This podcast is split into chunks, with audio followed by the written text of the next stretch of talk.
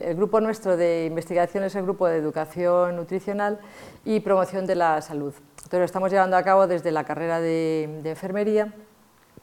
y está enfocado primero en un primer estadio, empezamos a estudiar a nuestros alumnos, ver de qué manera están los alumnos que van a ser estudiantes universitarios y eso nos va a servir para extrapolar a otros estudiantes eh, universitarios. Y luego también para ver que ellos, desde la asignatura de, enfermería comunitaria y de otras asignaturas, pues supiera, como ellos van a aprender a hacer programas de salud, ellos pudieran hacer sus propios programas de salud y que luego lo pudieran extrapolar a su ámbito profesional.